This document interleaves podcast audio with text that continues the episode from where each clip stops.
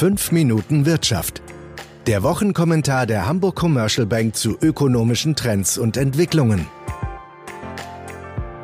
Facebook hat für das kommende Jahr eine Kryptowährung angekündigt. Ist das der endgültige Griff zur Weltherrschaft? Oder verfolgt das Unternehmen eine Vision, die über die rein unternehmensspezifischen Ziele hinausgeht? Das Projekt könnte sich in jedem Fall als bahnbrechend erweisen. Herzlich willkommen zu einer neuen Podcast-Ausgabe von 5 Minuten Wirtschaft mit Chefvolkswirt Cyrus Della Rubia.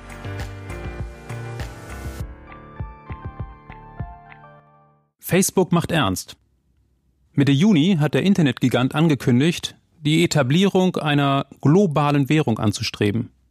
Sie heißt Libra, ist eine Kryptowährung und soll in der ersten Hälfte des Jahres 2020 lanciert werden. Misstrauen gegen eines der mächtigsten Unternehmen der Welt ist sicher angebracht. Bevor man jedoch Facebooks Initiative entsprechend vorurteilsbeladend ablehnt, lohnt eine nähere Beschäftigung mit dem Konzept, das der Öffentlichkeit in Form eines Konzeptpapiers bzw. eines White Papers vorgestellt wurde.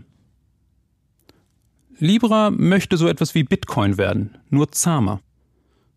Eine globale Internetwährung, aber ohne die wahnwitzigen Kursschwankungen, ohne den enormen Energieaufwand zur Aufrechterhaltung des Vertrauens in die Blockchain und ohne die archaische und wenig anwenderfreundliche Art und Weise, Transaktionen durchzuführen. Facebook geht dafür einen interessanten Weg. Das Unternehmen hat zahlreiche Gründungsmitglieder, unter anderem aus den Sektoren Zahlungssysteme, Technologie, Telekommunikation und dem nicht gewinnorientierten Bereich, zusammengebracht, die diese Blockchain betreiben sollen. Insgesamt werden es rund 100 Mitglieder sein, die in der Libra Association organisiert sind und die beim Start der Kryptowährung für eine entsprechend dezentrale Struktur sorgen sollen.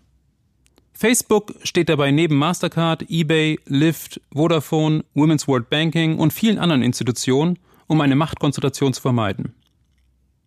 Diese Institutionen betreiben die sogenannten Knotenpunkte der Libra Blockchain.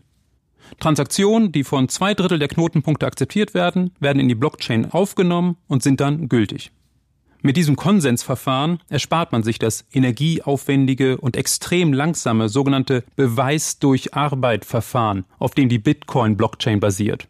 Kurz, die Transaktionsgeschwindigkeit in der Libra-Blockchain wird an die modernen Anforderungen angepasst. Entscheidend für die Akzeptanz der Libra dürfte der sogenannte Stablecoin-Ansatz werden. Die Libra wird jederzeit gegen einen Korb von Währung einlösbar sein. In der Praxis bedeutet das, dass ein Nutzer aus dem Euroraum etwa seine Libra gegen Euro eintauschen kann, unter Berücksichtigung des Euro-Wechselkurses gegenüber dem Währungskorb. Letzterer dürfte aus den wichtigsten und stabilsten globalen Währungen bestehen, wie etwa Euro, Dollar, Yen, Pfund, Schweizer Franken und sicher auch dem chinesischen Yuan. Hier dringt man dann allmählich auch zum Kern der Funktionsweise der neuen Kryptowährung vor. So wird immer dann eine neue Libra geschaffen, wenn Nutzer Libra von der Libra Association auf einem Börsenplatz kaufen. Da die Libra keinen Zins abwirft, aber das Geld, das die Libra Association erhalten hat, zinsbringend investiert werden soll, können mit den entsprechenden Erträgen die Blockchain-Infrastruktur betrieben und beim Überschuss die Kapitalgeber entlohnt werden. Stellt man sich beispielsweise vor, dass in der Zukunft eine Milliarde Menschen die Libra Blockchain nutzen, kann sich ein erklecklicher Gewinn ergeben. Damit kopiert das Konzept letztendlich das Seniorage-Modell von Zentralbanken. In der Tat kann man die Libra Association mit der einer Zentralbank vergleichen, zumal diese auch das Zahlungssystem betreibt.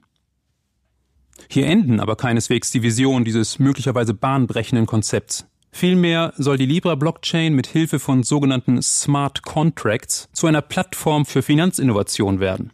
Einfaches Beispiel, eine Flugverspätungsversicherung könnte auf der Libra Blockchain so programmiert werden, dass bei einer Flugverspätung von mehr als zwei Stunden die Libra Versicherungssumme automatisch an den Versicherungsnehmer ausgezahlt wird. Die Libra Blockchain ist dabei im Übrigen so angelegt, dass Programmierer aus aller Welt sich an der Weiterentwicklung dieser Plattform beteiligen können. Es ist davon auszugehen, dass sich die Libra Association das Facebook-Netzwerk zunutze machen wird. Etwa indem jedem User eine einfach integrierbare Wallet-Funktion angeboten wird, die das digitale Äquivalent einer Geldbörse darstellt. Es wäre geradezu fahrlässig, diesen Vorteil nicht zu nutzen. Dadurch stiege natürlich auch die Attraktivität von Facebook, wobei nicht geplant ist, die Libra-Nutzung nur Facebook-Usern vorzubehalten.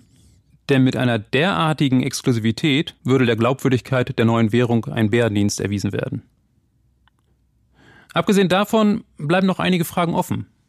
So ist gemäß dem Konzeptpapier ein pseudonymes System geplant, das Adressen erlaubt, die nicht mit der Identität aus der realen Welt verknüpft sind. Wie man aber unter diesen Umständen gleichzeitig vermeiden will, dass Libra zur Geldwäsche genutzt wird, beziehungsweise wie man Know Your Customer Regeln einhalten will, das bleibt unbeantwortet. Regulierer könnten den globalen Anspruch der Libra erheblich bremsen, spätestens wenn es darum geht, Zahlungen an sanktionierte Staaten wie den Iran, Venezuela oder Russland zu verhindern.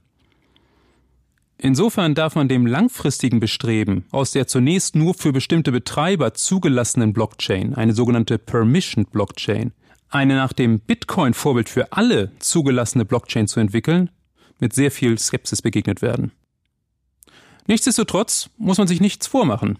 Hier schickt sich Facebook zusammen mit anderen großen Institutionen der Privatwirtschaft an, der ureigenen staatlichen Institution des Geldes Konkurrenz zu machen.